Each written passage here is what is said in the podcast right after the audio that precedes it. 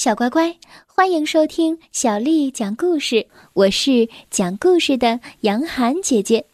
下面的时间呢，杨涵姐姐要继续为你讲的是《齐先生妙小姐》新译本当中的故事。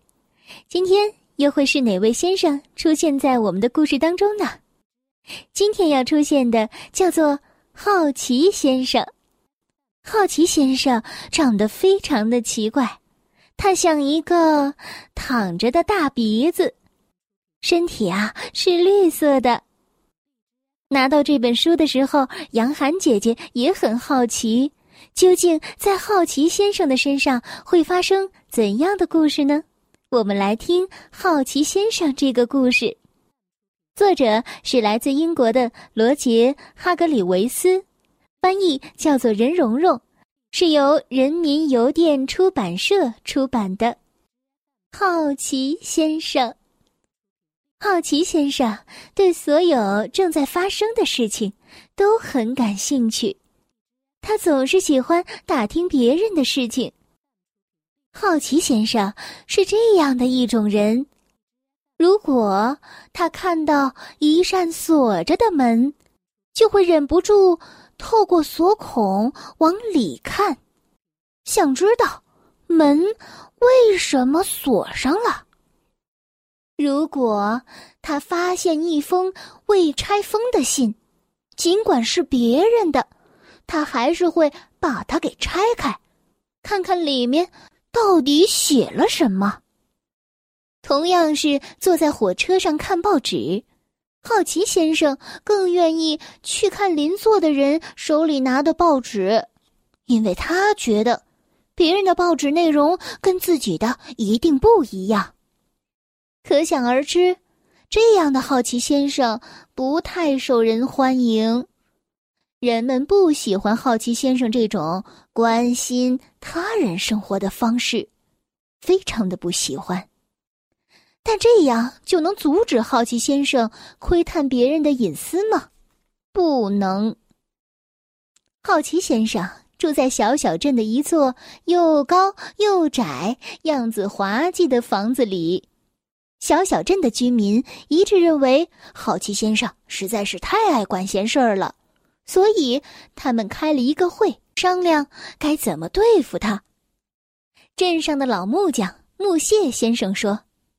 我们必须想办法改掉他的爱打听事儿的毛病。没错，小小镇洗衣房的老板娘洗衣机夫人说：“得给他一个教训才行。”油漆匠刷子先生说：“要是能想出个办法就好了。”突然，刷子先生的脸上露出了一丝微笑。他咧嘴一笑，说道：“哦，听着，我有一个计划。”第二天早上，好奇先生正沿着小小镇的大街散步呢。突然，他听到在一扇紧闭的大门后面有人在吹口哨。他这样想着，踮起脚尖走到门边，轻轻的推开了门，朝里面望去。咦？我想知道里面究竟是怎么回事儿。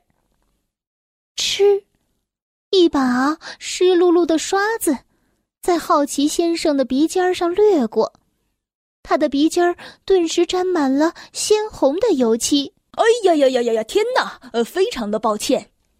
正在给门的内侧刷漆的刷子先生说道：“可怜的好奇先生只得回家了。”他想擦掉鼻尖上的红色油漆，可是哪有那么容易？刷子先生在心中窃笑，计划就这样开始了。第三天，好奇先生经过洗衣房时，听到墙里面有人在哈哈大笑。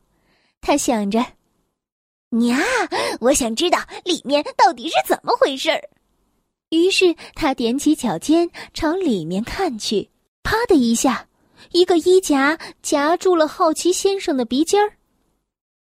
呃，天啊，非常的抱歉。墙里正在晾衣服的洗衣机太太说道：“可怜的好奇先生拿掉衣夹，赶紧沿街走开了。他为自己和自己可怜的红鼻子感到非常的委屈。洗衣机太太在心中窃笑，计划生效了。第四天，好奇先生经过了一段栏杆的时候，听到了一阵敲打声。他想着：“我想知道这是怎么回事儿。”悄悄地爬到栏杆的尽头，偷偷地张望。砰的一声，一把锤子正好砸到了好奇先生的鼻尖上。老木谢先生说道：“哦，天哪！哦，非常的抱歉。”他正在盯栏杆上那块松动的木板。可怜的好奇先生不得不马上回家。给他那个又红又痛的可怜的鼻子缠上了绷带。木屑先生咧开嘴大笑，这个计划真是太棒了。第五天，好奇先生在林子里散步的时候，他听到有人在锯木头，他想着：“我想知道这是怎么回事。”然后蹑手蹑脚的。来到了一棵树后面。他刚想从树后面偷看，突然想到，如果他这样做，他的大鼻子可能会倒大霉。于是，他继续走他的路，没有管闲事。树后，农夫牧牛先生正举着一把锯子站在那里。当他看到好奇先生继续走路，没去管闲事的时候，他大笑不止。计划成功了，牧牛先生急忙回小小镇去告诉了大家。这样的计划确实很成功。从此以后，好奇先生不再那么爱管闲事了。很快，他就和小小镇的其他居民都成为了好朋友。故事的结局就是这样了，不过要加上一句：如果你偶尔也像过去的好奇先生那样多事的话，你最好要小心一件事，那就是一个受伤的鼻子。这就是好奇先生的故事，小乖乖。今天的故事就为你讲到这儿了。如果你想听到更多的中文或者是英文的原版故事，欢迎添加小丽的微信公众账号“爱读童书妈妈小丽”。接下来又到了我们读诗的时间了。今天为你读的是《莲花坞》，作者王维。莲花坞，王维。日日采莲去，洲长多暮归。